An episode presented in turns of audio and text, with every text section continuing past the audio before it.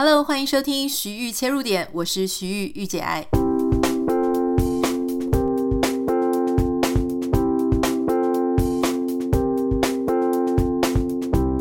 欢迎收听今天的节目。今天要跟大家分享，其实上个礼拜呢，我是跟我先生我们一起从南加州出发到北加州。如果你对这个地理没有什么概念的话呢，它的大概就是开车要开。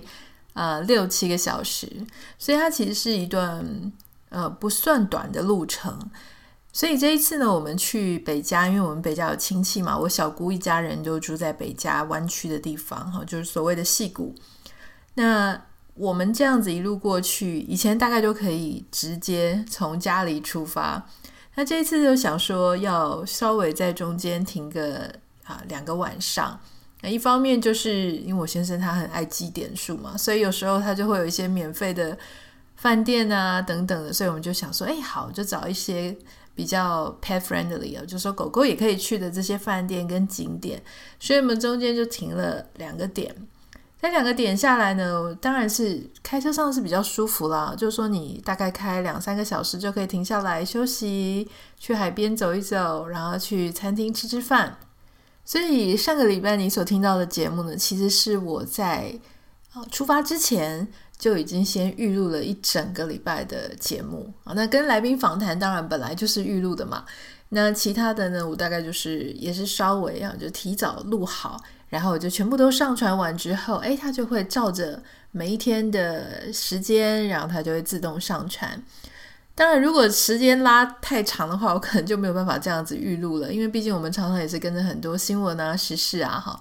那当然，我们在离开的这个礼拜，台湾也发生了一些事情。最重要的当然就是国民党终于推出了他们的候选人，而且非常吃惊的事情是，啊，郭董这个商场上的枭雄啊，居然感觉有点灰头土脸的。好。今天想要跟大家分享的就是关于旅行和回家哈。其实我也算是一个旅行的达人，虽然这几年呢我比较少就做国际的旅程了哈，可能跟一些 COVID 的关系、大环境的关系，还有我自己私人的一些因素有关，所以我比较少出国。但人因为在美国，所以即便是在美国的各州之间的旅行，对我来说都是非常新的体验。我记得我以前就听过，忘记是谁讲呢，也是一个爱旅游的一个名人吧。曾经有讲过一句话，叫做“旅行是为了回家”。我当时其实对这一句话感觉到不是很认同。我想说，旅行是旅行啊，旅行干嘛要为了回家？你要为了回家，那你就不要去旅行就好了。那当然，我也听过很多的说法，就是说旅行让回家变得更美好、更有意义。当时的我呢是没有办法非常的认同，因为当时的我就觉得说，每次我不知道你跟我有没有一样的症头，就是每一次呢，我只要不管是去日本啊、去欧洲啊、去哪里啊，出去玩玩玩玩玩到即将要回来哈，就觉得非常的不准，很郁卒，就觉得人都还没有这个回到台湾，就已经开始在做下一次出游的。计划了，就非常非常的想要一直不停的往外跑。可是这一次啊，很有趣哦，就是说这这一两年来，我觉得我出去出国，我就会回到家的时候，我真的会非常放松，就觉得说啊，还是家里最好啊。家里有很多事情让我非常的想念，除了说我们家的院子之外啊，然后我们家有免治马桶嘛，哈，这个是非常大的重点，因为常常你在。呃，除了你去日本之外，可能很有很多免治马桶，其他国家你可能非常的难找了哈。那我会想说，呃，有时候在外面吃饭啊，就餐厅啊，就觉得非常的呃贵，就是非常 overpriced 哈。那它这个价格跟食材，你会觉得说，其实这个在家里我也会煮啊，那怎么就要花这么多钱？那还有就是床铺啊，就枕头啦、床垫呐，各种不舒服。后来我就发现，真的出国旅游要趁早，你要趁这种你各方面的适应能力都很强的时候哈。那以前我们记得有很多朋友，他们出国就会去住那些呃青年旅馆啊，就跟很多人住在一起，或或至少一定是两人一间啦。那你跟这些人去生活的时候，哎，那这是非常的困难。像我就没有住过青年旅馆，因为我觉得我完全无法跟其他人、陌生人住在一个房间里面，因为我会担心大家彼此会互相打扰嘛。但确实，就说你在年轻的时候呢，你可能很能够去适应各种不一样的事情。随着你的习惯越来越根深蒂固，随着你的品味越来越狭窄，随着你的接受度呢越来越低，你就会很觉得有一些时候呢，还是真的是。家里非常非常舒服了哈，可是我我想今天我们来聊一下，就是说你要带自己去旅行，到底是为了什么哈？简短的聊，就是说，我认为，当然我我自己的旅行是我喜欢带我自己去经历一些我的生活当中很少出现的人事物啊，包含就是说，可能像在家里啊，就是我跟我先生两个人。可是，如果我出去旅行的时候，即便是去亲戚家，例如说去我小姑家，那我们就可以透过跟他们一起生活这几天哈的时间，你就会去听一听啊，就是了解一下他们现在做什么啊，听听大家的烦恼啊，参与一下大家的生活。像我这一次啊，我就是呃，非常的享受一件事，就是我有一个外甥女，那她很会吹长笛。那他们家有钢琴，可是她没有继续练钢琴哈，所以在他们家的时候，我就突发奇想，想说，哎，那我要弹钢琴，然后我找那种有钢琴和长笛的谱，所以我们两个就做合奏。我们选了两首，一首是卡农，一首是另外人家自己编曲的。那我们就在这个几天的练习当中呢，你会觉得，哎，这种配搭的感觉越来越好。我记得以前我年轻的时候呢，在学钢琴的时候，哈，年纪比较小的时候，我完全没有觉得我需要跟人家合奏，而且当时好像也没有真的觉得弹奏乐器是很愉快的事情，因为那个时候可能被老师逼得很紧，所以你一直有自己的进度，你没有办法去，资源上也不够，因为当时的网络并不是很发达嘛，哈，应该说完全没有，在我小时候。当时你就没有办法去下载谱，你就没有办法去听更多更多的乐曲。那所以当时我不太了解说还有什么样的音乐的形式。那现在当然不一样了，就是你知道的事情比较多，然后很方便，所以我们就去下载这些谱哈，我们两个就合奏，那种感觉就是非常快乐啊！不只是说呃你自己把一首乐器演奏得很好的那种快乐。而是两个人那种所谓的琴瑟和鸣啦，哈，琴瑟和鸣为什么快乐呢？就是因为哎，觉得说哇，一加一那种感觉是大于二的那种，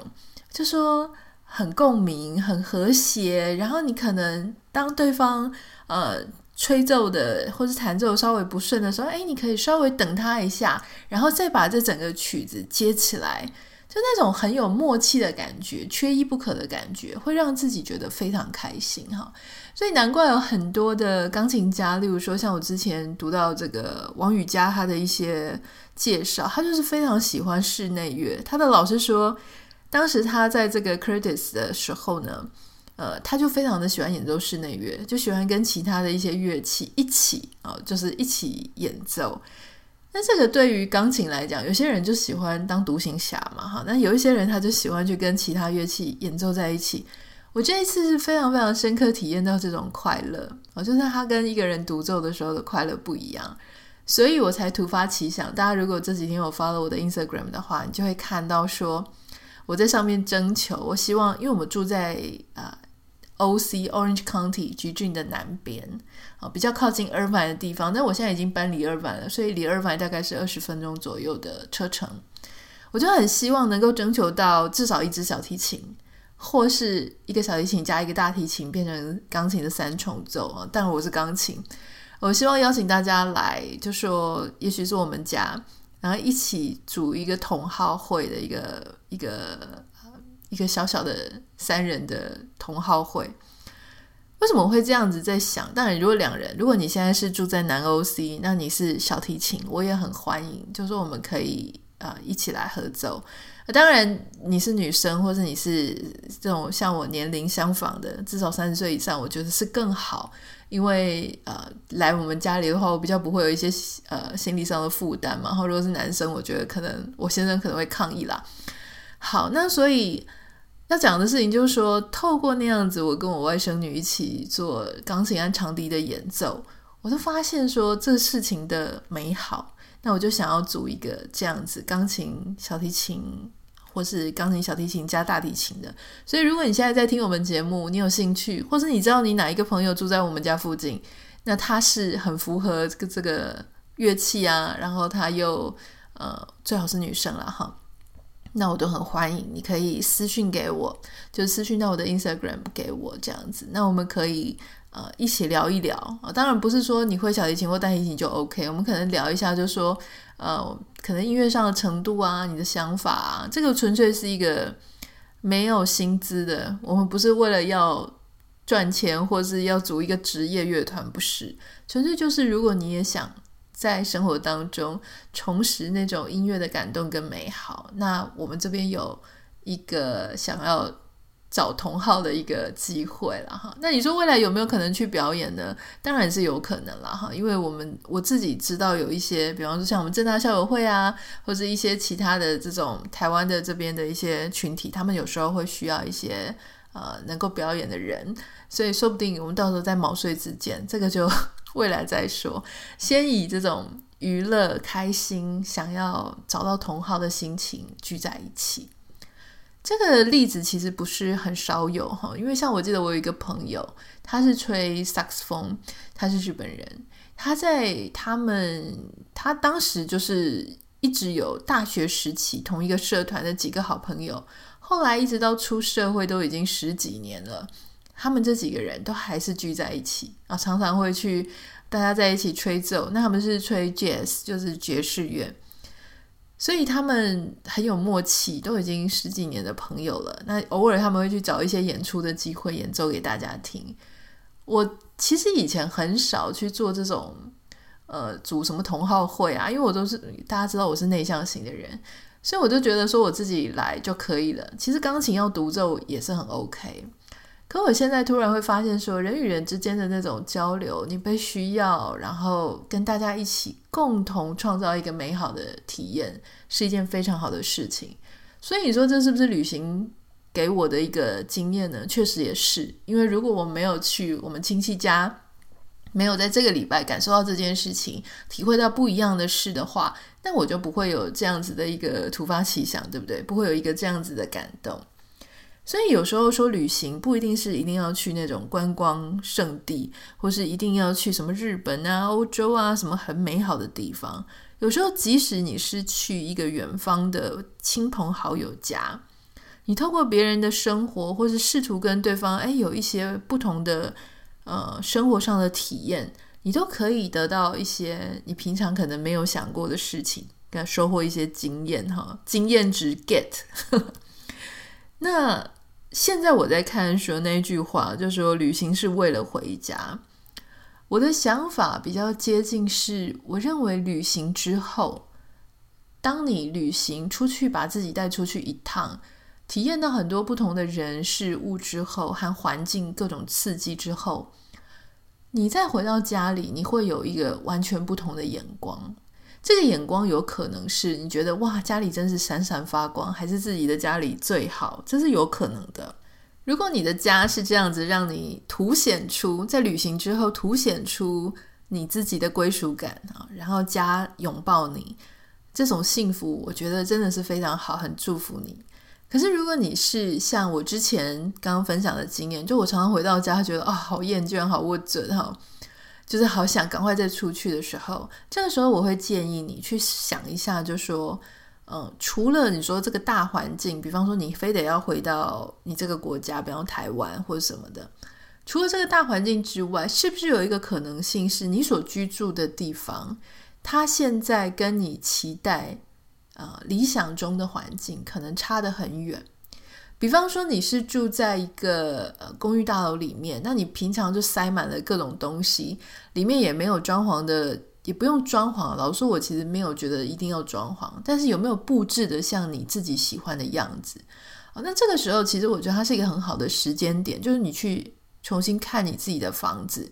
它有没有被布置，有没有被你自己打造成是一个很舒服的地方。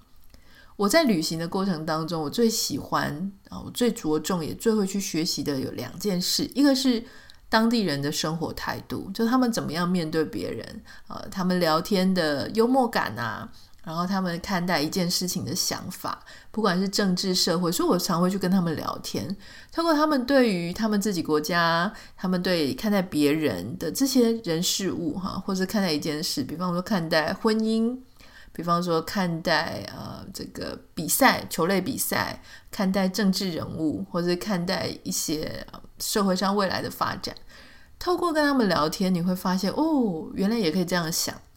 第二点呢，是我在旅行的时候，非常的会去着重那个地方的美感，他们怎么样布置房子，他们怎么样去做。可能是视觉啊，家具的设计、海报的设计、店头的设计，或者是他们居家的阳台怎么弄，这个是我旅行当中一定会去注意的一个重点。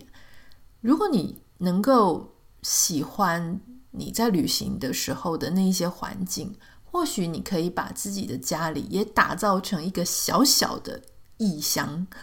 什么叫小小的异乡呢？就是说。比方说，好，你今天是去印度啊、尼泊尔旅行，或是你是去日本旅行，或者你去北欧旅行，你可以把那样子的一个当地的风格跟特色